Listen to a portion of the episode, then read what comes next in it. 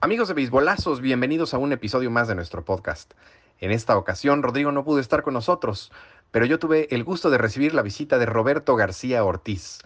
Él es cofundador de Mundo Beisbolero y de Pelota en Pelotas, ambos canales digitales con la misión de darle difusión al béisbol mexicano desde las ligas infantiles, femeniles hasta las profesionales. Así que acompáñenos para platicar sobre todo lo concerniente al béisbol nacional.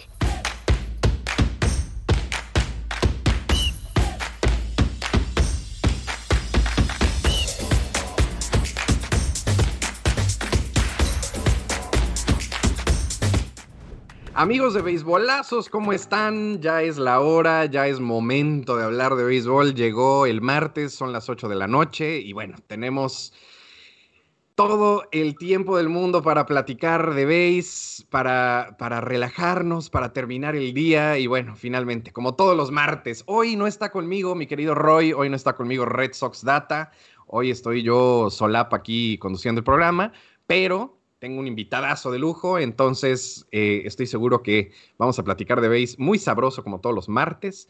Y bueno, pues ya para qué hacer más larga esta introducción, mejor de una vez les presento a mi invitado, que de hecho ya lo están viendo ahí en pantalla. Eh, y bueno, conmigo está Roberto García Ortiz. ¿Cómo estás, Roberto? ¿Cómo estás? Buenas noches. Eh, aquí tenía medio muteado el, este, el, micrófono. Ya sabes que esto también, eh, a pesar de que ya tenemos más de un año haciendo este tipo de cosas, eh, pues en línea, ya sea por Skype, por StreamYard, por Zoom, de repente se te olvida desmutear el micrófono. Pero bien, estoy muy bien. Muchas gracias por la invitación. La verdad es un placer estar contigo para platicar de pelota aquí en Beisbolazos. pues yo creo que nos la vamos a pasar bastante bien. Hay muchas cosas de qué platicar sobre béisbol. Y, pues nada, ya listo, ya listo para arrancar. Así es, mi querido Roberto. Bueno, primero que nada, vamos a, eh, presentarte, vamos a platicar un poquito de qué haces tú, de, cuál es tu rol en el béisbol. Tú eres comunicador, tú eh, tienes diferentes, eh, pues, compañías, empresas, cuentas, ¿no? En, tanto en Facebook como en Twitter, en las que hablas de béisbol. Entonces, platícanos un poquito acerca de ellas y luego pues ya nos vamos metiendo en, cómo, cómo, le entraste este asunto. Claro, bueno, pues mira, eh, yo soy cofundador de De Pelota en Pelotas, eh, un medio digital que se dedica a la cobertura del, del, béisbol en general, pero principalmente a la cobertura del béisbol infantil, algo que quizá muchos medios no lo hacen. Nos preocupamos justamente por, por darle esa cobertura al béisbol infantil eh, aquí en la Ciudad de México, somos de la Ciudad de México y, pues tratamos de, llevar eh, justamente toda la información del béisbol infantil de todas las ligas de la Ciudad de México, la Liga Náhuatl, Lindavista, Petrolera, Olmeca, en fin, de todas las ligas que están aquí en, la Ciudad de México, pero también hacemos coberturas, por supuesto, de béisbol profesional, Liga Mexicana de Béisbol, Liga Mexicana del Pacífico, eh, tenemos también, hemos hecho coberturas de Clásico Mundial de Béisbol, en fin, eh, esto es en De Pelota en Pelotas. Eh, eh, soy obviamente cofundador de, este medio con otras tres personas, grandes personas que, que, han hecho de esta página algo, algo muy importante. Y soy subdirector de Mundo Beisbolero también, en compañía de Juan Carlos Valverde, que por cierto le mando un gran saludo y un abrazo, un gran amigo, un gran compañero y sobre todo un gran director que que hemos hecho de esta página también algo muy importante, muy interesante, porque al revés de, de pelota en pelotas, que le damos mucha importancia al béisbol infantil, nosotros nos, nos eh, ubicamos en mundo beisbolero en ver de una manera distinta al béisbol, una manera un poquito más irreverente, eh, con más juventud, con muchas mujeres, porque hoy en día las mujeres, hay muchas mujeres que están muy metidas en el béisbol y en mundo beisbolero. Nosotros tenemos la fortuna de contar con muchas, muchas chavas eh, eh, que hacen cosas muy padres. Entonces, pues son estas dos páginas eh, que yo tengo la fortuna en estar pues, trabajando justamente con ellas, siempre en pro del béisbol. Y pues nada, síganlos, ahí están en las redes sociales, tanto en Facebook como en YouTube, en Twitter, en Instagram, es más, hasta en TikTok. Me parece ser el mundo beisbolero, ya tenemos TikTok también. Obviamente es obvio que yo no me encargo de ese tipo de cosas, ¿no? Yo ya soy de los, de los veteranos. con, con, los bailecitos. Exacto, con los bailecitos y eso. pero bueno, hay que, hay que, hay que renovarse, hay que renovarse y, no queda de otra, Carlos. Pero ahí está Mundo Beisbolero y de pelota en pelota, sígalos eh, y, con todo gusto ahí pueden ver nuestro contenido. Padrísimo, Roberto. La verdad, eh, he estado checando eh, sus cuentas, están padricísimas. he estado viendo mucho la de, la de Mundo Beisbolero y ahí con, con todo lo que está pasando ahorita con la Liga Mexicana de Béisbol, y bueno, hay mil sorpresas de las cuales ya platicaremos, pero vámonos, vámonos de poquitos en poquitos. Primero, de pelota en pelotas. Eh, el nombre, primero que nada, que me, llama la atención. Eh, está peculiar. Sí, está, está muy peculiar y de hecho, mira, te voy a ser muy honesto. Yo creo que pocas personas saben realmente cómo nació de pelota en pelotas. Eh, yo, yo soy en general una persona de béisbol de siempre, de, herencia familiar. Eh, entonces, la mayoría de mis amistades han sido rodeadas por, por personas de, de béisbol. Y, y, me junté con, con unas personas que, que, nos encantaba en las fiestas, ¿sabes? Nuestras novias, nuestras esposas, nuestras mujeres nos aborrecían porque siempre que nos juntamos en reunión era de béisbol en puntos ya con las chelas encima y terminaban hablando de béisbol y un día dijimos, oye, pues siempre que nos vemos hablamos de béisbol, ¿por qué no hacerlo para la gente? ¿Por qué no, por qué no hablar de béisbol para la gente? Eh, yo estudié ciencias de la comunicación, entonces sé lo que es esto, eh, el periodismo, todo ese tipo de cosas, pero, pero nunca había pensado en, adentrarme con el béisbol eh, con, mi carrera profesional. Y de repente con ellos dijeron, bueno, pues estaría padre. Y fue literal, en una, ¿por qué no? Y literal fue en una, en una reunión con chela en mano, sacamos libreta, empezamos a hacer lluvias de ideas, pam, pam, pam. Hubo mil nombres y de repente a Héctor Sánchez, que le mando un saludo también, se le ocurrió eh, decir de pelota en pelotas. Eh, al principio nosotros dijimos, no, es que cómo, cómo crees, ¿no? Es, tiene el doble sentido, este, ¿cómo, cómo, vamos a, ¿cómo vamos a hablar sobre eso?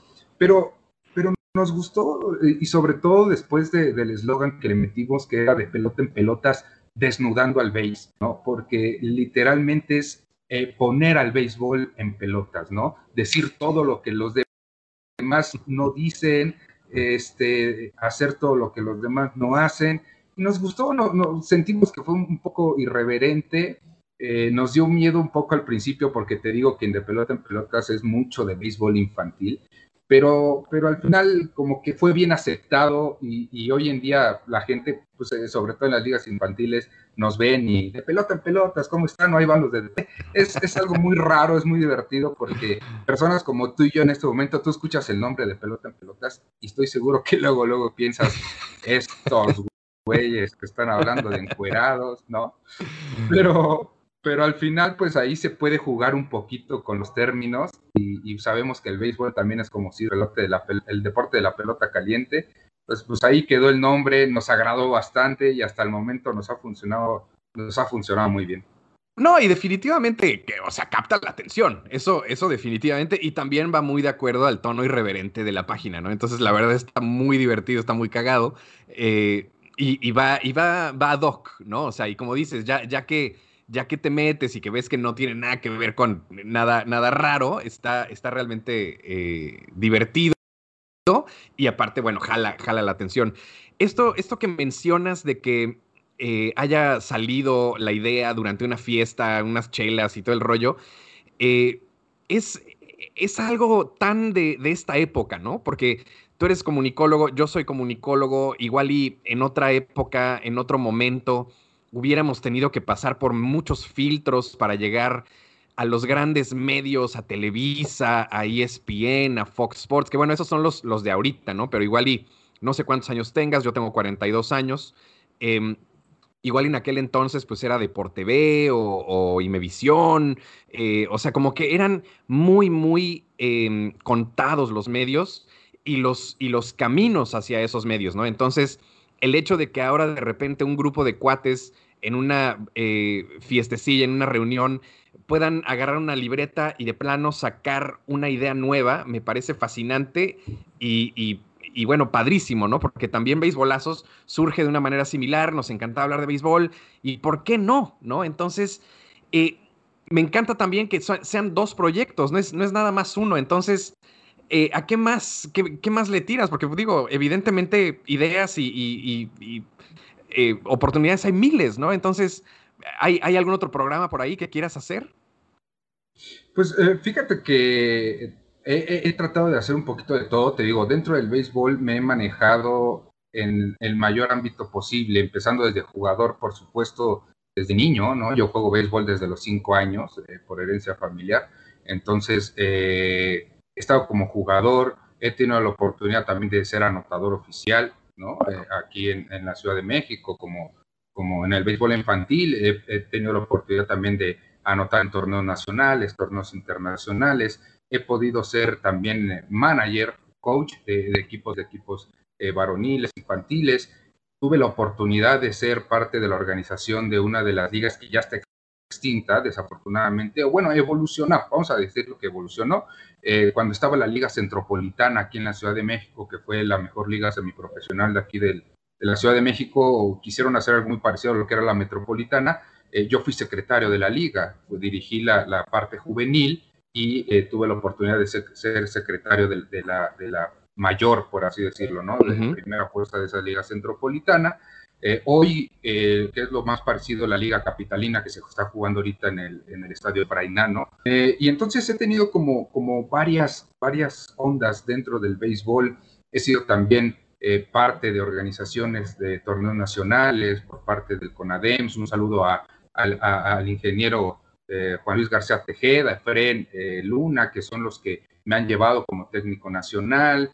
Eh, apenas ahorita fui parte del comité organizador del torneo nacional sub-22 eh, eh, de softball femenil que se llevó a cabo en Acapulco Guerrero. En fin, he como que he estado en, muchas vertientes del béisbol. El béisbol ha, sido mi vida, el béisbol en general. Entonces, solamente me faltaba el rubro profesional, lo que realmente había estudiado, ¿no?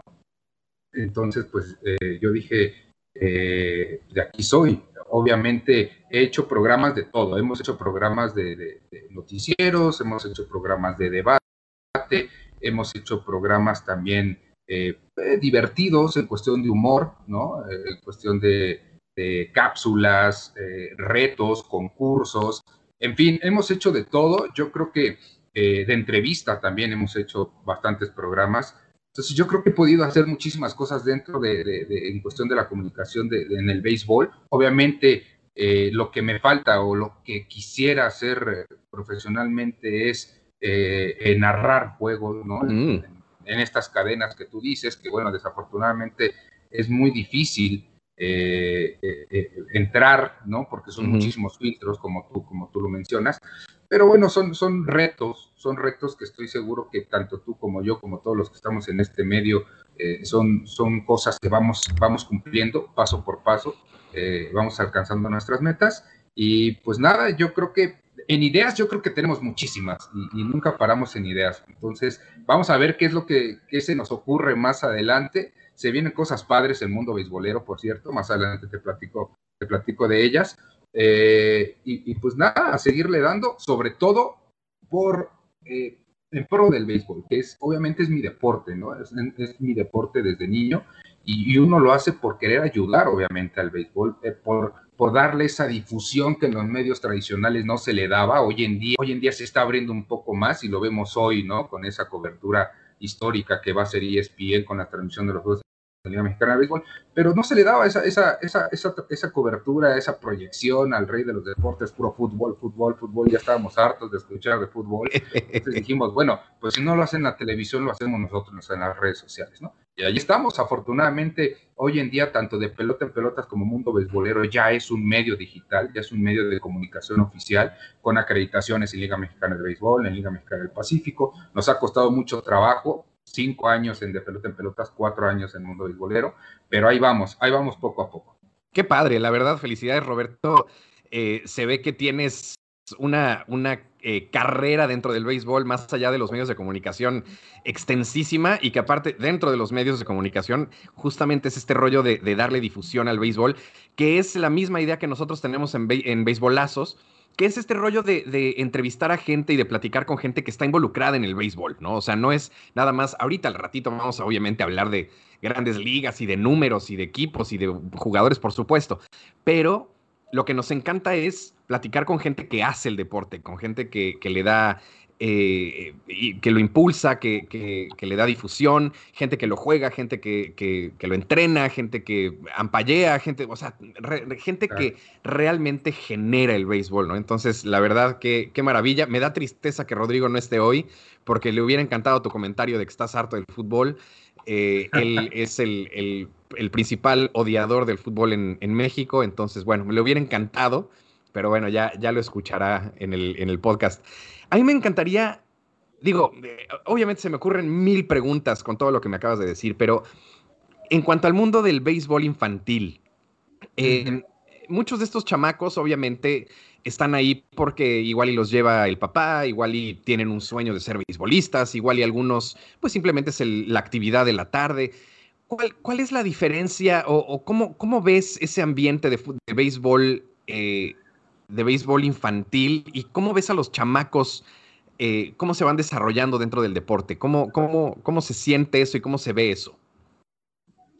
Mira, yo, yo te lo puedo platicar desde, desde mi perspectiva. La verdad es que yo creo que es, igual en todos los deportes. El hecho de practicar un deporte, el que sea, eh, te da experiencias increíbles.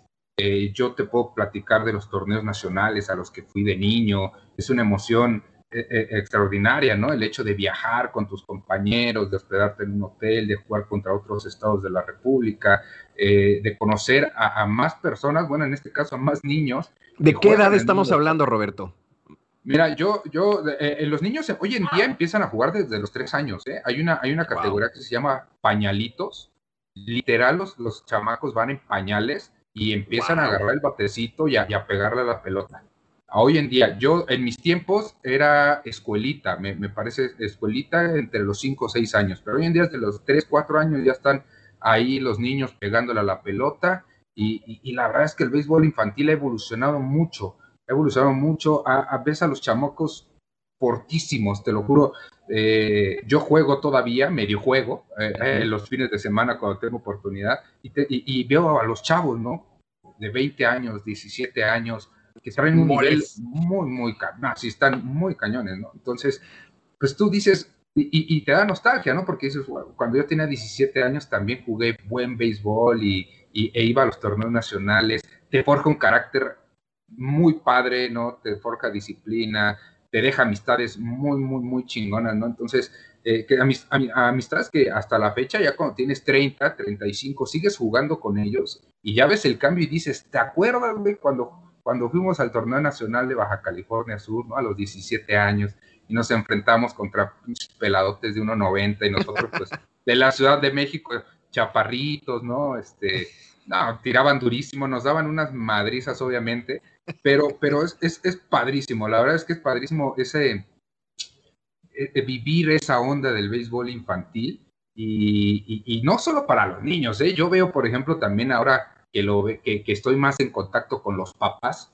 que para ellos también es, es, algo impresionante y se meten tanto que hay veces que, que gastan tanto dinero, Carlos, en, en, va un torneo un torneo en Puebla y el siguiente 15 días ya es un torneo en Saltillo y después es un torneo en Yucatán y, todo tiene que ser este, obviamente pagado por los papás. Entonces también es un compromiso muy fuerte para ellos, pero que se ve que realmente lo disfrutan, o sea, lo disfrutan muchísimo el estar viajando con sus hijos, el verlos triunfar. En fin, es, un, es un ambiente muy padre, ¿eh? es un ambiente muy padre y al final pues es el, es el semillero, es el semillero de los, de los nuevos prospectos y los jugadores que ahora vemos en los estadios profesionales. Eh, ¿Existe esta, esta idea o este, no sé, esta, este concepto de que el béisbol está perdiendo adeptos, de que el béisbol está perdiendo eh, chamacos, justamente, ¿no? O sea, que igual y se están interesando en otros deportes, que el béisbol tiene que evolucionar, que tiene que cambiar reglas, y bueno, hemos escuchado al comisionado decirlo hasta el cansancio, ¿no? Que tiene que eh, durar menos los partidos, todo esto para, para captar a más, a más chamacos. Tú, desde el punto de vista de alguien que se mueve en el béisbol infantil, ¿ves una, una baja en el número de, chavos que se mete al béisbol? ¿O todo se mantiene igual? ¿O hay más? ¿Cómo, cómo ves ese, aspecto? No, indudablemente hay una baja muy cañona de, chavos que, que, juegan béisbol. en mis tiempos, quizá todavía un poco más atrás, se veían atascadas las, las ligas de, niños y había juegos desde las 8 de la mañana y el último juego se está, estaba empezando a las 6 de la tarde para terminar en, la noche, ¿no? Eh, yo me acuerdo que yo real, literalmente llegaba a las 8 de la mañana a la liga infantil, yo jugué en la liga Nahuac eh, y yo me estaba yendo a las 8 de la noche de ahí, todo el día me la pasaba en la liga. Hoy desafortunadamente ya no hay niños, pero yo creo que más que el béisbol tenga que evolucionar o tenga que cambiar reglas, le tienen que poner la seriedad que es la difusión del béisbol en nuestro país, eh, porque sabemos que, eh, México es un país futbolero por socialmente, pero hoy en día ya hasta lo podemos decir por naturaleza, ¿no? Pero, pero eso se debe a que no han sabido darle la difusión, no han sabido meter el fútbol dentro de las escuelas, lo han intentado en esos, en esos, las grandes ligas han intentado hacer eh, pues proyectitos con meter eh, eh béisbol, el béisbol 5, por ejemplo, que, lo hizo la, el, eh, meterlos en las, escuelas y, de esa manera enamorar a los niños para, para jugar béisbol. Pero yo creo que no hay como que un niño pise un diamante, no hay como que un niño realmente esté en la tierra, sepa lo que es barrerse, sepa lo que es oler la pelota de béisbol, eh, eh, eh, la, piel, el cuero, o que te dé literalmente un pelotazo, que sepas lo que duela un, pelotazo a la hora de jugar. Yo creo que no hay como eso. Entonces, más que evolucionar el béisbol, tienen que buscar la forma de llevar a esos niños a los, diamantes y, de transmitirles ese amor por el béisbol, que todavía hay, ¿eh? Todavía hay muchos, muchos jóvenes, adultos jóvenes, niños cada vez menos, pero todavía hay gente que puede hacer esa chamba. probéis, eh, la misma Liga Mexicana de Béisbol, la Federación Mexicana de Béisbol, que cómo nos hemos peleado con la Federación Mexicana de Béisbol, porque, porque creemos que no hacen realmente el trabajo. ¿Qué, ¿Qué, es lo que hace una federación de béisbol? Ellos creen que a lo mejor su único trabajo es hacer selecciones nacionales. No, güey, ¿cómo vas a hacer selecciones nacionales si no tienes niños que, que vayan a, a, formar después una selección nacional? ¿no? Entonces, se me hace a veces incoherente que una federación que realmente vive de los niños no se preocupen por ellos. ¿no? Entonces nos hemos peleado muchas veces con todos los directivos de Liga Mexicana de Béisbol. Hemos sido hasta no gratos, Carlos, por parte de la Federación Mexicana de Béisbol. Pero sabes qué, a nosotros no nos interesa porque nos interesa que sigan creciendo niñas y que a más niños les llegue el béisbol. Entonces, siendo más concretos, yo creo que sí hay una baja muy, muy cañona en cuestión de niños, pero creo que todavía se pueden rescatar. Y más ahora que le están dando o se le está dando esta apertura o esta difusión que tanto tiempo hemos esperado. Sí, televisión por cable, en fin, vamos por pasos, ¿no? Pero, pero las redes sociales ayudan mucho, están ayudando mucho para que haya esa apertura al béisbol que antes no había. Entonces yo todavía tengo fe en que se pueda recuperar el béisbol como deporte nacional en, México, que algún día lo fue, eh, fue eh, deporte nacional antes que el fútbol. Entonces, yo espero que todavía eh, lo puedan lograr. Hay mucho trabajo por hacer, pero creo que sí se puede. Ahora, la Liga Mexicana de Béisbol eh, trae de repente a, estos nuevos equipos, entre ellos al Águila de Veracruz, y de pronto Veracruz nos trae la sorpresa de que trae a Yaciel Puig, y de pronto eh, los Diablos nos traen a Osuna, y de pronto eh, Tijuana trae eh, a Oliver y de repente dices, oye, pareciera como que los equipos de Liga Mexicana de Béisbol le están echando ganas para poner a, gente en los asientos, ¿no? Se están poniendo las pilas, ¿eh? ¿eh? Yo hace poco, bueno, todavía la temporada pasada, antepasada, yo criticaba mucho el trabajo de la Liga Mexicana de Béisbol porque no se veía que realmente estuvieran trabajando, ¿no? Se veía una liga, una liga pues vieja, una liga anticuada, importancia, anticuada, ¿no? Con, con mucha gente vieja en, en, la dirección, entonces no le veía, y por eso figuraba tanto la Liga Mexicana en el Pacífico, eh, que traían a dos, tres extranjeros, ¿no? A jugar para acá, para, para en el invierno, y, y, obviamente las remodelaciones de los estadios, en Culiacán, en Obregón, pues se veía como una liga completamente distinta. Ahorita que se está poniendo a trabajar realmente la Liga Mexicana de Béisbol, y que está haciendo, justamente lo dijo hace rato Horacio de la Vega en la entrevista que le hizo Eitan Benerra con respecto a ese convenio que hizo con ESPN, lo dijo, estamos trabajando porque es importante que se generen ídolos en la, en la infantil infantil. Eso es lo que se necesita. No había ídolos ya, los pocos ídolos y de la gente vieja, que era Francisco Campos, Pancho Ponches, que era este, por ahí el, el eh, Iker Franco, el vaquero, a lo mejor Iván Terrazas, que es de los ídolos jóvenes, ¿no? El Bronco Cantú, pues ya son peloteros viejos. Hoy en día, si tú me dices quién es ídolo, quién es un pelotero ídolo en la Liga Mexicana de Béisbol, ¿cuántos nombres me darías? ¿Uno? ¿Dos quizá? Sí, está complicado, la verdad, complicado. Y, y, bueno, creo que sí, de repente es necesario meter a, toros, ¿no? A, caballones grandotes que, que llamen la atención, ¿no? Sí, y mis respetos para lo que están haciendo, ¿eh? porque no es fácil traer ese tipo de pelotero. Digo, tampoco, tampoco hay que, hay que eh, eh, como enaltecerlos, porque sabemos que están aquí porque no lograron firmar contrato en grandes ligas, pero el hecho de que hayan logrado mantenerlos aquí en México, a Yaciel Puy, como dices, a Bartolo Colón, a, a Fernando Rubni, al mismo Brandon Phillips, que ya desde unas, hace unas temporadas había llegado, ahora va a jugar con Oaxaca, Oliver Pérez, el Chufito Zuna, en fin, son peloteros que le van a dar un, impacto al espectáculo muy, muy cañón.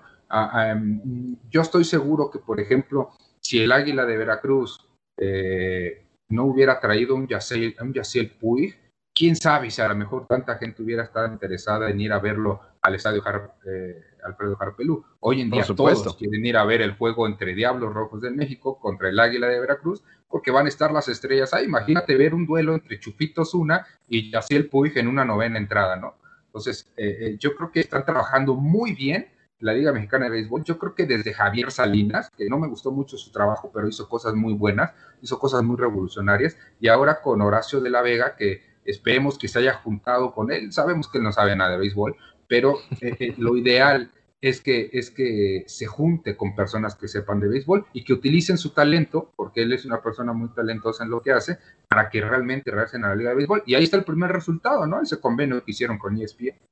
Por supuesto, por supuesto. La verdad, eh, da gusto ver que, el béisbol se empiece a, que, empiece a tener este, este tipo de levantón. Y bueno, ahorita también mencionabas al lado femenino, ¿no? Al, que habías estado del lado de, del béisbol eh, femenil y que también había muchas mujeres en, su, canal que están eh, colaborando.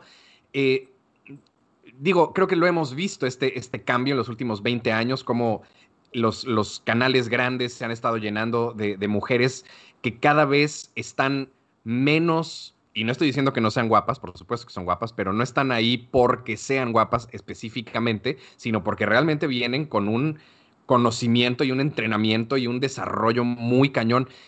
¿Tú cómo has visto esa, esa, esa, pues esa, eh, esa entrada de la mujer al, al béisbol? Porque digo, la verdad es que venimos de una época en la que no, y estamos entrando en una época en la que sí, afortunadamente. Entonces, ¿cómo, cómo lo has visto y qué, y qué padre que ustedes también lo estén haciendo dentro de su canal? Sí, yo, yo, siempre he dicho que las mujeres tienen algo, algo especial, algo que los hombres no tenemos y que es algo que le hacía falta al béisbol. No te puedo decir qué es, eh, no, no sé. Es otro punto de vista, tal cual, ¿no? Pero, ¿sabes qué, este, Carlos? Que aparte tienen mucha si los hombres somos apasionados en los deportes, las mujeres yo creo que son el doble de apasionarse en, los deportes. Eh, yo tengo la oportunidad, o tuve la oportunidad de, convivir con mujeres muy preparadas. Ahí está Carito García, está Chelsea Guzmán, está Chaneli, eh, Guzmán también. Eh, en fin, te podría mencionar ahorita tantas y tantas mujeres que están, Blanca Cisneros, por supuesto, que es un referente en el periodismo deportivo en béisbol. Caro, Caro y Chelsea, que ya estuvieron en béisbolazos y les mandamos un, caluroso saludo, ¿no? Porque sí, ya, ya, han pasado por aquí. Sí, sí, sí vi. Eh, la verdad es que yo también estuve, estuve viendo las redes y vi, que tuviste a Chelsea, vi que tuviste a Carito. Son, son mujeres súper preparadas que, que, le han metido esa pimienta, esa pimienta que le hacía falta al béisbol. Y yo estoy encantado. Ojalá que vengan mil mujeres más o dos mil o un millón las que tengan que llegar al béisbol, porque no solamente en el periodismo han llegado, han llegado como trainers han llegado como, coaches, como umpires, ¿no? Aquí, ahí está la primera mujer en la Liga Mexicana de Béisbol también, eh, que, también ya vi que la tuviste como invitada en, béisbolazos. Entonces, la mujer le ha puesto esa pimienta que le hacía falta al béisbol y, yo estoy encantado que vengan mil mujeres más eh, a, llenar, eh, bueno, no llenar, sino a, ponerle justamente ese, ese feeling o esa pimienta que, el béisbol necesita, porque al final el, béisbol creo que es un deporte que, desde toda su historia, y, por ahí no me acuerdo quién, de quién es la frase que decía, para jugar básquetbol necesitas medir tanto, para jugar de alto, ¿no? Para jugar americano necesitas medir lo mismo, pero de ancho. Eh, eh, y para jugar béisbol tienes que ser una persona común y corriente. Entonces el béisbol desde siempre ha sido para todos, ha sido para todos y, qué bueno que, se haga eh, esa evolución, que lleguen personas como las mujeres para, para que le den esa, esa nueva perspectiva al béisbol que a mí, sinceramente, no sé a ti, a mí me, ha gustado mucho. ¿eh? A mí me encanta, a mí me encanta y la verdad es que eh, yo como comunicólogo soy muy crítico de, la gente que está en un micrófono, de la gente que está en la pantalla, de la gente que está en un programa de, deportes, pero más allá de que sea hombre o mujer, ¿no? O sea, simplemente que, sepa de lo que está hablando, que, que lo sepa comunicar y la verdad es que me encanta que cada vez lleguen más mujeres, como bien dices, a meter ese otro lado, ¿no? Porque al final de cuentas, eh, ¿qué tienen diferente a los hombres? Pues es muy simple, que son mujeres, ¿no? Y que tienen otro punto de vista y que tienen otra forma de, entender la vida y entender las cosas y entender el deporte, y entonces enriquecen eh, inevitablemente al deporte en general y al béisbol en particular, evidentemente. Entonces a mí me encanta ver cada vez a más gente eh, en general y, a mujeres preparadas que tengan entrada, ¿no? Porque lo hemos platicado con muchas, em, con muchas mujeres que han venido al programa, eh, con eh, Gaby eh, Fernández también, con Chelsea misma, con Caro, con, bueno, con muchas, que la verdad es que nos han platicado de los problemas que tuvieron a finales de los noventas, a mediados de los noventas, para tratar de incursionar en un mundo dominado por hombres y la verdad es que da gusto, ¿no? Da, da gusto ver que, cada vez se abra más y que cada vez sea más natural y más obvio y más cosa de todos los días que estén en todos lados. Me encanta, me encanta la idea. Dime, dime. No, te iba a decir que hasta la fecha todavía hay uno que otro dinosaurio por ahí que dice que las mujeres no, no deberían de estar este, hablando de béisbol eh, y aún así en el siglo XXI, ¿eh? Pero bueno, Pero lo acabas de decir, un dinosaurio. Sí, no, no. un dinosaurio que está, debería estar extinto, la verdad. de hecho. Pero sí, desafortunadamente los, los siguen estando por ahí y bueno, eventualmente se extinguirán, ¿no? Porque digo, no, no hay espacio para, para ese tipo de pensamiento, ¿no? Y más cuando ves realmente cómo las cosas evolucionan y se enriquecen, ¿no? O sea, es, más que evidente. Eh, me encanta, me encantan los proyectos que traes, eh, mi querido Roberto, eh, y la verdad es que eh, obviamente ahorita ya estamos siguiendo todas sus cuentas y, todo el rollo. obviamente, por lo que veo en tus cuentas, bueno, no, obviamente no, por lo que veo en tus cuentas tengo ahí un par de dudas. ¿Eres diablo o, qué? No, ¿qué pasó? ¿A, quién, a, quién le echas, ¿A quién le echas porras? Yo soy tigre, tigre desde siempre. tigre, perfecto. Eh, yo soy, sí, yo soy tigre. Yo, yo me tocó todavía ir al Parque del Seguro Social. Eh, ahí fue donde me enamoré realmente del béisbol profesional. Entonces yo, tigre, aunque estén muy lejos allá en Cancún y aunque estén eh, en un momento muy complicado, ¿no? pero sí, siempre tigre, tigre. No, diablos, no, hombre, no, es que de repente vi algunas imágenes aquí en tus cuentas, entonces dije, ah, bueno, pues igual y es diablo, ¿no? Está bien, está bien, está bien. Yo, vivo aquí en Cancún, entonces. Ah, eh, mira. Yo tengo aquí a los Tigres en el, en el Beto Ávila, de hecho, pues ya empezó la pretemporada, como sabrás, eh, y pues ya eh, empezaron los partidos contra Piratas, contra Leones, y, aparte con público, ¿no? Entonces, maravilloso que ya estemos saliendo de ese rollo, ¿no? ¿Cómo, cómo ves ese asunto de, de los estadios? ¿Ya, ya te diste una vuelta? Fíjate que no, no había, no ha habido mm, oportunidad. Eh, hemos querido hacer cobertura, por ejemplo, también empezó pretemporada allí en Puebla. Eh, pedimos la autorización, dijeron que todavía no había autorización para que hubiera prensa en los estadios. Eh, apenas hubo, creo que lleva uno o dos juegos aquí en el estado Alfredo Harpelú. Me parece ser que apenas aquí en la Ciudad de México, así que todavía están muy, muy reservados. Pero sí, yo, yo la verdad deseo con todo mi corazón que esto ya termine, que podamos ir al estadio, que podamos hacer esas coberturas, esas entrevistas en el terreno de juego. Eh, va a ser difícil, va a ser muy difícil que realmente suceda, Pero bueno, con el hecho de asistir al estadio, de estar ahí, de poder vivir el béisbol de cerquita, eh, yo me doy por bien servido porque ya es un año y cacho de, estar lejos de, las coberturas presenciales, sobre todo, de, estar lejos del béisbol como nosotros nos gusta, ¿no? Sentirlo ahí, verlo y, escuchar los matazos en vivo y, el tronido de las mascotas cuando, cuando lanza un pitcher, ¿no? Pero, pero nos ha pegado, nos ha pegado bastante fuerte la pandemia en, en cuestión al deporte Espero que poco a poco ya vayamos saliendo de eso. Digo, afortunadamente ahí en Cancún, Campeche, Tabasco, me parece ser que están un poquito ya más, más libres de toda esta onda o poco a poco va mejorando. Ahí ya tienen oportunidad, como dices, de tener público en, los estadios. Acá eh, por ahí escuché un rumor de que están en el último paso para que puedan decir que en el estadio Alfredo, Alfredo Harpelú también ya puede haber gente, por lo menos el 30%. Entonces,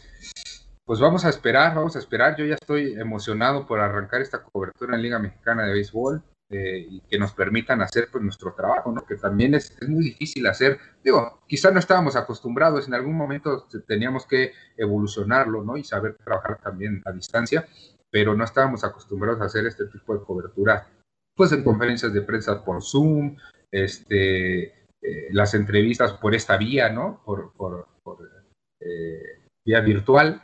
Pero bueno, pues vamos a ver qué, vamos a ver qué, qué, sucede más adelante y por ahí se ve una pequeña luz al final del túnel de que vamos a poder regresar ya a, hacer nuestra chamba como se debe. Aquí en Cancún estamos al 30% también. El Beto Ávila abrió al 30%. Eh, y bueno, estamos esperando porque esto lo están usando como una especie de, experimento si realmente eh, funciona para ya la temporada regular que empieza el 20, me parece, 21. Em, entonces, eh, esto es como, como, como, el, como el ensayo vestidos, ¿no? como en el teatro, ¿no? Que ya es el, ensayo vestidos. Vamos a ver si, si, si funciona. Em, y bueno, por lo que escucho, yo la verdad es que soy muy beisbolero, pero la verdad es que soy de todos los deportes. Yo tengo aquí un programa en, en CIPSE eh, de todos los deportes. Entonces, luego, luego Rodrigo se enoja conmigo cuando hago alusiones a otros deportes, específicamente al fútbol. Ahorita no está aquí, entonces lo voy a hacer con cautela, ¿no? Porque creo que tú también eh, le, tienes disgusto. Pero lo que, es, lo que he estado escuchando es que eh, el Azteca ya parece que va a abrir ahora para los cuartos de final del fútbol eh, y también el resto de los estadios de, de, primera división. Entonces, ese es un primer paso importante porque estamos todavía a unos 10 días de que arranque la temporada y viendo eso, si todo funciona, pues entonces ya podríamos tener público en, en el base, ¿no? Sí, estaría de lujo. Lo, que alcancé a ver por ahí, no, no, te voy a ser honesto, no lo confirmé si, fue un rumor o si fue real, que, por ahí estaban viendo que no se iba a vender cerveza en el estadio de Alfredo Harpelú. Y mucha gente, muchos aficionados obviamente saltaron, ¿no? ¿Cómo es posible? Si no hay cerveza, no hay, no hay béisbol y todo ese tipo de cosas. Me, parece, si no me equivoco, me parece que fue esta Gaby Fernández de Lara la que, la que lo posteó por ahí y este y saltaron, ¿no? Pero veo que por ejemplo allá en Cancún creo que sí están vendiendo eh, cerveza. Por ahí tengo unos amigos que fueron hace poco a un juego, por ahí subieron sus selfies en, el estadio y yo sí los vi con sus vasos de chela y ese tipo de cosas. Entonces yo dije, pues a, ver, a ver cómo nos va acá porque eh, también el béisbol se ha convertido, Carlos, en, más allá de un deporte, ella es un espectáculo integral. Claro. Y eso está eso está súper chido, porque antes la gente nada más iba a sentarse, a ponerse su radio, a anotar el juego y a ver béisbol. Hoy vas a bailar, vas a tomar chela, vas a tomarte selfies, en fin. Entonces va, a ser complicado para los aficionados eh, que no son de hueso colorado, beisboleros como tal, este, ir a un juego sin echarse dos, tres chelas, porque van a decir, bueno, a mí me late porque pues dos, tres chelitas ya se pone diferente el ambiente, ¿no? Es parte del, del, rock, ¿no? Del, desmadre de ir al, partido. Yo te puedo asegurar que la gente que va al fútbol tampoco es de hueso colorado, la gran mayoría, ¿no? Los que estamos ahí mordiéndonos las uñas a ver si el Puebla mete gol, no, no son la mayoría. Te puedo decir que, que, que la mayoría, o sea, mucha gente va al estadio Cuauhtémoc a echar sus semita y, y echarse su, chela, ¿no? No, no necesariamente a ver el partido. Entonces también es importante que entre esa gente a los estadios, ¿no? La gente que no es de hueso colorado, porque esa es la... Ese es, o sea, ya que logras captar a esa banda, es cuando ya sabes que tu deporte está siendo exitoso, ¿no? Claro. Sí, y eso la verdad lo han hecho bastante bien aquí en la Ciudad de México. ¿eh? El estado de Alfredo Harpelú, hubo un tiempo en que yo lo denominé que se convirtió en, un bar fifí, eh, porque llegaban gente fresísima a ponerse hasta el dedo nada más porque estaba top y estaba nice el estadio, ¿no?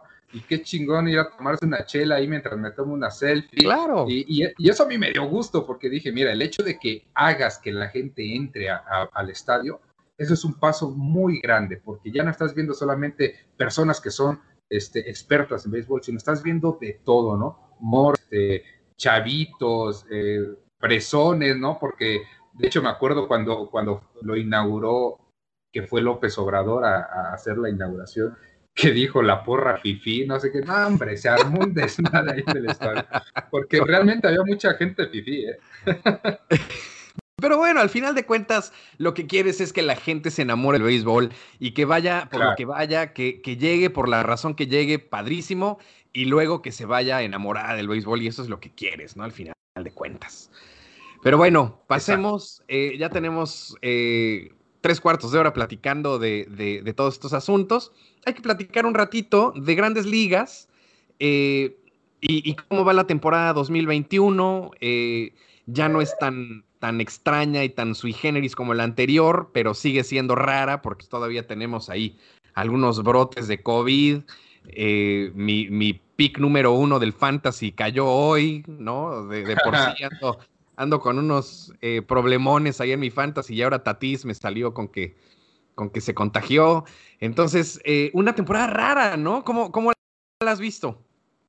Sí, sin duda, sin duda es una temporada, como tú lo dices, eh, un poco más normal a comparación de la del año pasado, pero sigue siendo un, tanto complicada con temas como dices, Fernando Tatis, que cómo, cómo ha causado revuelo en esta temporada ese chamaco con todas las grandes habilidades que tiene, pero también eh, está en el límite de, volverse loco con ese contrato millonario. Por supuesto. Y, ahora, este, pues eh, con el COVID, que yo creo que en una semana ya va a estar de regreso. Sí, sí, sí, eh, esperemos que sí.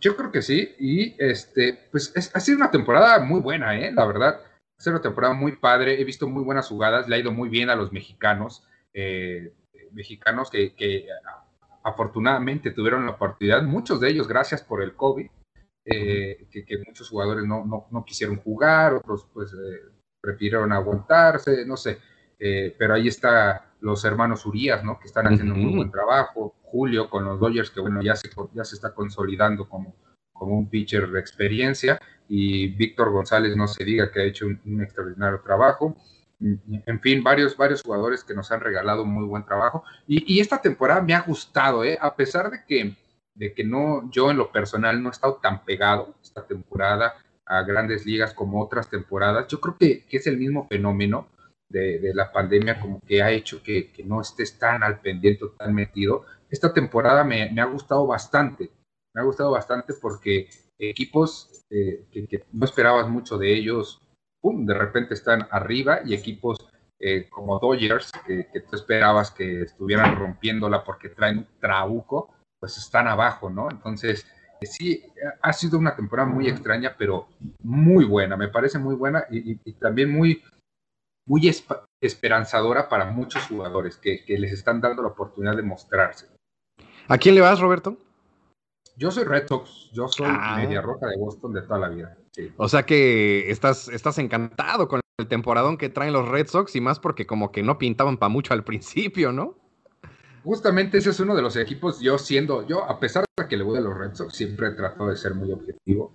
Y antes de que empezara la temporada, yo dije, nos va a ir pésimo, nos va a ir mal. De hecho, empezó muy mal, empezaron muy mal los Red Sox. Eh, no traen nada de picheo, o bueno, traen un picheo tan sólido como otros equipos, ¿no? Si tú ves las rotaciones de otros equipos, dices, no es ni la cuarta parte, por ejemplo, el picheo de Dodgers o el picheo de San Diego, eh, en fin, y sin embargo ahí van, ¿no? Ahí van, ahí van, Verdugo se ha cargado el equipo al hombro, también lo ha hecho muy bien este, este chavo que, pinta para ser una estrella en los Red Sox o en general en las grandes ligas, y eh, te, voy te, tengo que ser honesto, sí estoy muy contento, pero tampoco, tampoco me quiero me quiero esperanzar tanto, porque claro. cuando se viene lo bueno, no trae mucho equipo Red Sox, ¿eh? y tú sabes que en los playoffs y ya en la recta final, eh, si no traes una rotación de picheo sólida y muy, muy fuerte en, todos los sentidos de experiencia, en, fortaleza, en todo ese tipo de cosas, pues vas para abajo, ¿no? Por eso equipos como Yankees, Dodgers, eh, Astros que traen una rotación de mucha experiencia y, de mucha capacidad, pues son los equipos que normalmente, a pesar de que no hayan tenido una gran temporada regular, en los playoffs llegan y tum, tum, tum, el que sigue, vámonos. Sí, sacar una, sacar una serie de, 3 de 3 de 5 o una serie de 4 de 7 cuando traes un muy una muy buena rotación, pues obviamente te, te facilita las cosas a cuando, a cuando de plano pues no, no traes a los, a los grandes nombres. Pero curioso los, los equipos que mencionaste, porque los Yankees, por ejemplo, 18-16, eh, apenas dos arriba de 500, Houston 18-17, eh, Dodgers ahorita 18-17, o sea, los tres que mencionaste que, yo creo que todos sabíamos desde un principio de la temporada que iban, bueno, muy probablemente van a ser los, los que van a estar al final. Eh, ahorita de pronto no se met, o sea, no estaban bien, ¿no? Y los Yankees porque despertaron, porque estaban de la fregada.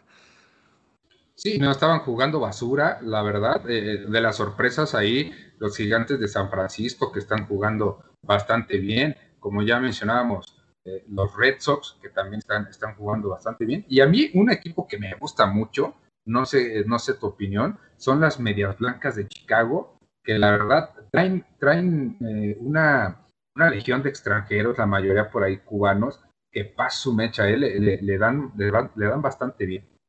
Totalmente, totalmente. Y traen picheo bastante interesante. Ahí andan. aparte, eh, como que empezaron con los, con los Royals ahí muy, muy giritos y, ya, pues obviamente se empezaron a caer los reales que todos sabíamos que eventualmente iba a pasar. Y, y pues sí, ahí están los White Sox de, líderes de división. Dudo mucho, sinceramente, que suelten ese lugar, a menos que se metieran en un slump malo, realmente malo, porque también yo le voy a los indios y la verdad es que no creo que los indios tengan suficiente como para durar una temporada completa contra, contra los White Sox. Em, entonces sí, probablemente ahí van a estar. Y yo de la temporada pasada los ponía en la Serie Mundial a los White Sox, pero pues se me perdieron de repente en, en, la, postemporada. si eran los, los White Sox eh, y los padres de San Diego, por ahí que todos creíamos que alguno de esos dos equipos iba a llegar a la Serie Mundial. Eh, eh, y nada. A ganarla, sobre todo, y no, nada, ¿no? Al final los Dodgers terminaron poniendo su, pues lo que decíamos, ¿no? Su experiencia, teniendo pitchers como Kershaw, como Buehler, Julio Urias, que la verdad fue un temporadón en, en, playoff que tuvo el no, mexicano. una locura sí, eh, ahí yo creo que se ganó su confianza de, Robert eh, y ahora pues lo ha hecho bastante bien. ¿eh? Totalmente. Rodrigo y yo estábamos platicando hace un, par de, un par de programas, no me acuerdo, dos o tres programas tal vez, em, y él me preguntaba, y, quiero saber tu opinión, tú siendo Roberts, ¿pondrías a Julio Urias como, como, un pitcher abridor ya clavado o lo empezarías a meter como cerrador para, para eventualmente suplir a Jansen? ¿Dónde te gustaría ver a, Urias? ¿Como abridor o como cerrador?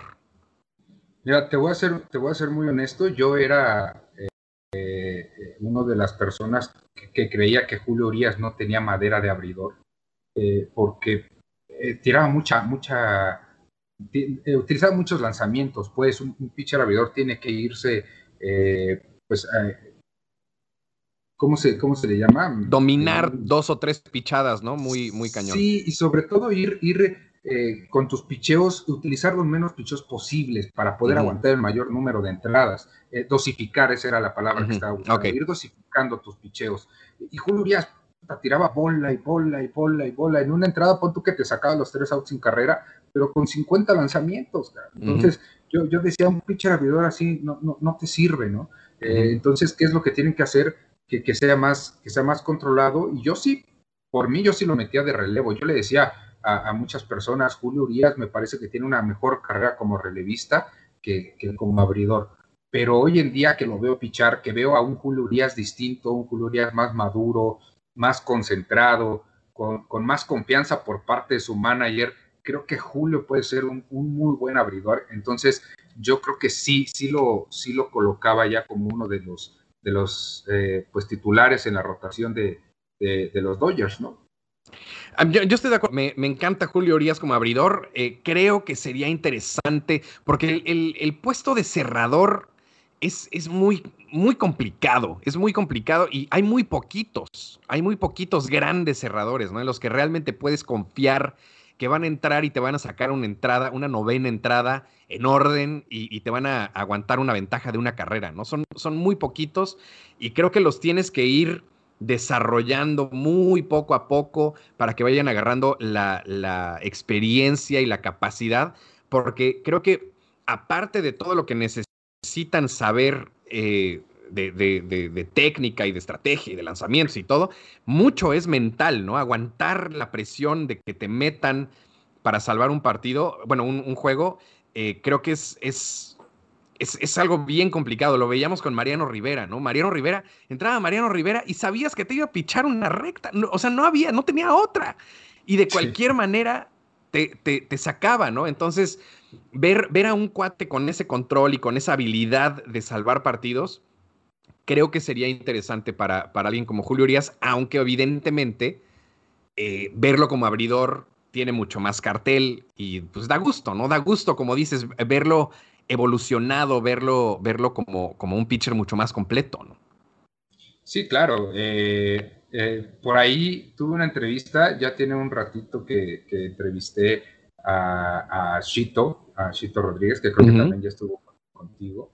Sí, sí. Por ahí en, eh, entrevisté a Pancho Ponches, eh, a, varios pitchers que, estuvieron por ahí, y, todos, todos decían, bueno, más bien todos como que llegaban a una conclusión, sobre todo cuando buscan llegar a grandes ligas, que los pitchers buscan, buscan llegar a grandes ligas como pitchers abridores, porque ahí está la lana, Carlos. Por supuesto. Eso es lo que me decía. claro. Ahí está la lana, ¿no? Eh, entonces, todos quieren ser abridores por eso, pero no todos tienen la capacidad de ser abridores, y eso es lo bonito del béisbol, que te pueden buscar tu posición, al que yo sí le veo mucha madera de cerrador, ahorita no, porque todavía lo veo muy, muy apasionado, lo veo muy, muy desconcentrado, muy rebelde, es a Víctor González. Él, él tiene una madera, esa que tú dices, de aguantar esa presión de meterlo en el momento justo, cuando se necesita sacar ese out, esos dos outs, esos tres outs importantes. Creo que conforme vaya madurando como pelotero, él podría ser un buen candidato para ser cerrador ya sea con los Dodgers o con cualquier equipo, porque, porque lo veo muy fuerte, tiene un carácter muy fuerte Víctor González, entonces se necesita un temple muy fuerte para poder ser cerrador. Eh, todavía es de los que si el, el bola un pichó que era parecido de strike, todavía se enoja y, le dice dos, tres cosas, entonces él tiene que ir madurando mentalmente y lo veo más preparado eh, para, para poder ser cerrador a él que a Julio Villas. Julio. Aunque Julio lo hizo, Puta, Julio lo hizo en, en, playoff la temporada pasada como, como si fuera el cerrador oficial. Claro, como, como si fuera de, años, ¿no? Como si fuera el, veterano, ¿no? Sí, no. Una, locura. ¿A quién ves? Digo, igual y no ha seguido tanto la, temporada como dices, pero ¿a quién ves en Serie Mundial este año?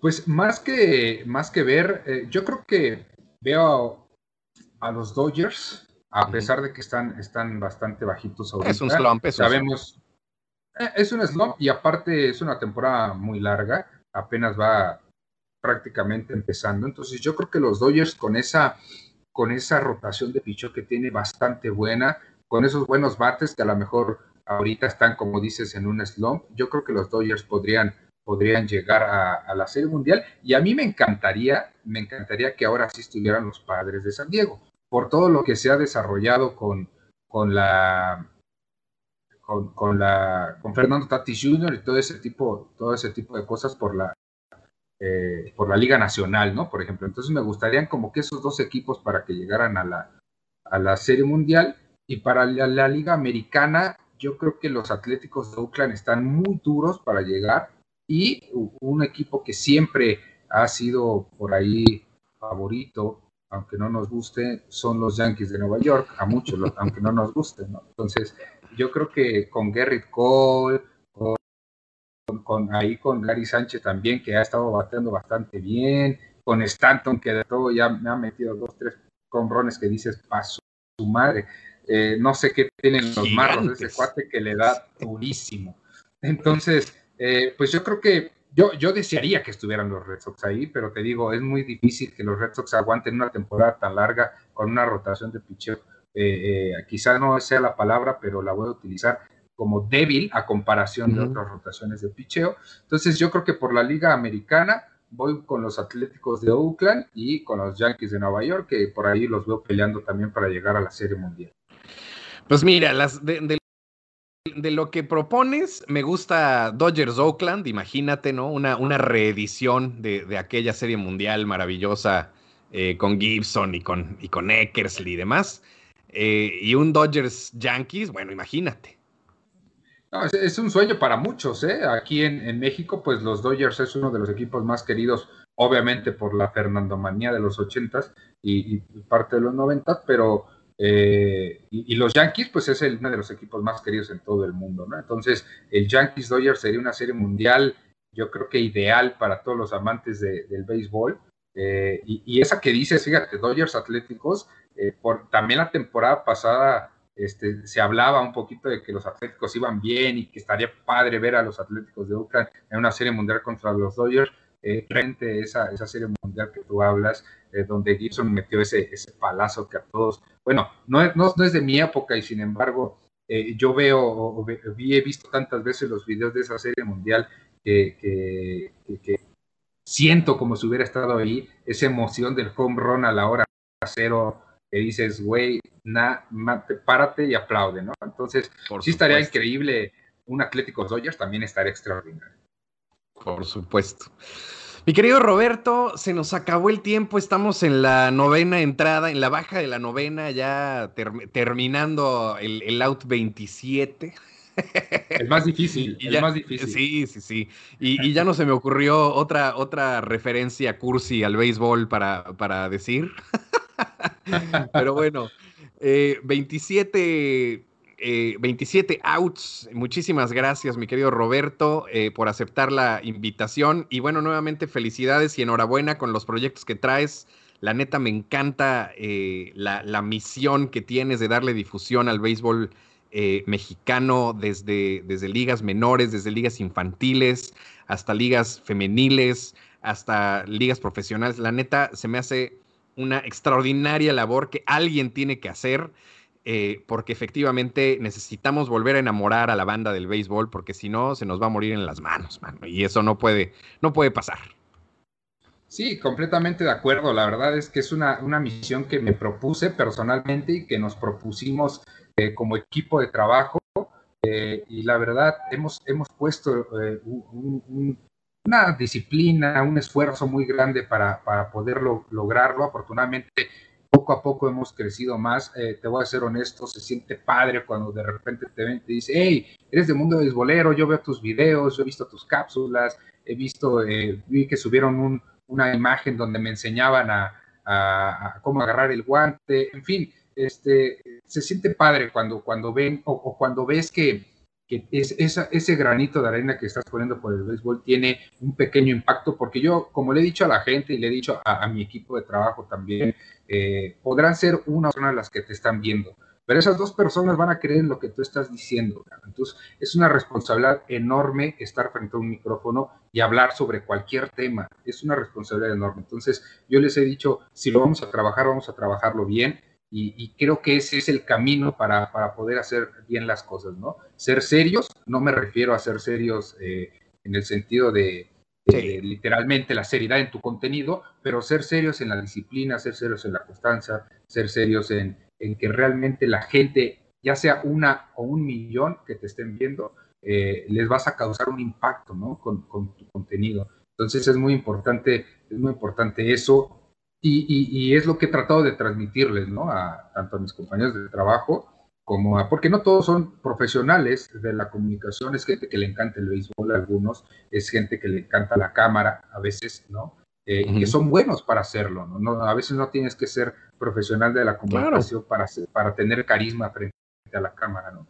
Entonces, eh, yo lo que, lo que les he tratado de, decir es eso, el béisbol es un, deporte, es un deporte serio, es un deporte para gente seria, pero también es un deporte donde puedes echar mucho relajo, mucho desmadre, donde te puedes divertir, donde puedes aprender muchas cosas Y, eso es lo que le hemos tratado de enseñar a la gente, al público, decir, güey, vayan al béisbol, neta, se van a divertir, van a mentar mil madres, pero después de mentar mil madres, no se van a agarrar golpes, se van a voltear y se van a dar un abrazo y decir, güey, qué chingón estuvo el juego, eh, vas a bailar, vas a disfrutar, vas a hacer muchas cosas. Entonces, pues, pues sí, ese ha sido mi granito de arena, nos falta mucho y esperemos que el béisbol siga y continúe y, nazca más gente que ama el béisbol como nosotros lo amamos, ¿no? Porque a veces queremos que toda la gente ame algún deporte o el béisbol en, especial como nosotros lo amamos, ¿no? Entonces, pues, pues vamos a ver qué, qué, pasa. Ahí sigan todo nuestro contenido. Vienen sorpresas muy chidas en Mundo Béisbolero.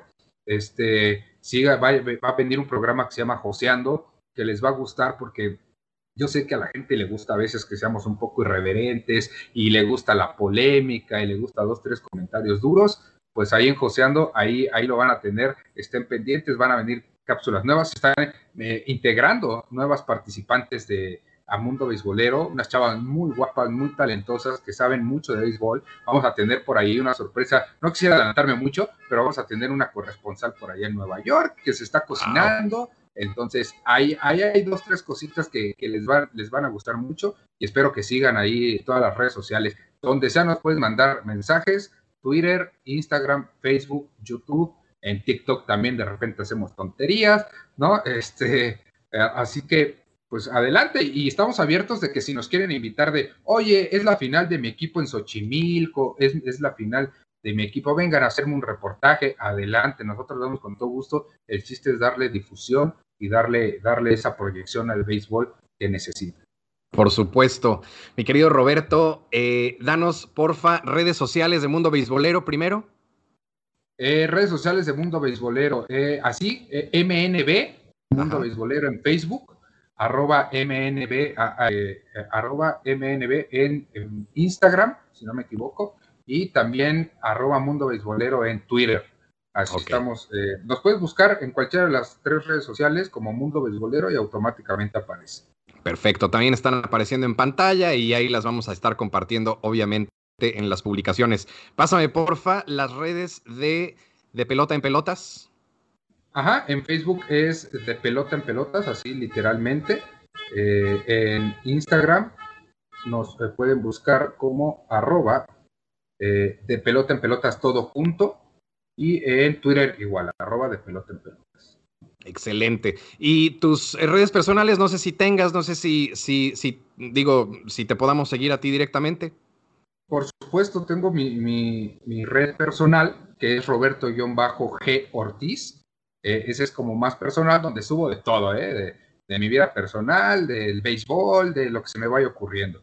Eh, hay otra que donde, donde subo puras cosas de, de béisbol, que últimamente eso, esa la he tenido abandonada porque o, estás en, las redes sociales del, del medio o estás en, tu propia, ¿no? Entonces está súper cañón, pero también se las doy que es Roberto-G Ortiz 13, ahí sí es única y exclusivamente de, cosas de béisbol. Y en Facebook también está eh, mi fanpage como Roberto G. Ortiz. Excelente. Bueno, pues ya te estamos siguiendo, inmediatamente le estamos dando seguir y dando like a tus publicaciones, mi querido Roberto, muchísimas gracias. Yo les paso rápidamente las redes sociales del programa, eh, nos pueden seguir como arroba beisbolazos y bueno, estamos ahí con, con una atucada eh, atrás, muy Excelente. Eh, les paso las redes sociales del programa, arroba beisbolazos. Nos pueden seguir en Instagram y en eh, Twitter. Beisbolazos MX. Nos pueden seguir en Facebook. También pueden seguir, por supuesto, en arroba Red Sox, eh, perdón, Red, Red Sox-data a mi querido Rodrigo Monroy, que hoy, como les dije, no nos pudo acompañar. Eh, pero como siempre está aquí en espíritu eh, y nos, nos, nos seguirá y, bueno, estará muy eh, contento de escuchar esta, esta conversación. Arroba Red Sox-data, ahí lo pueden seguir tanto en Twitter como en Instagram. A mí personalmente me pueden seguir como arroba Charlie Melari en Twitter, me pueden seguir como arroba Carlos M. Aristi en Instagram y como Carlos Meléndez en mi fanpage en Facebook. Así que Llegamos finalmente, cayó el out 27, mi querido Roberto. Un verdadero placer conocerte y platicar contigo.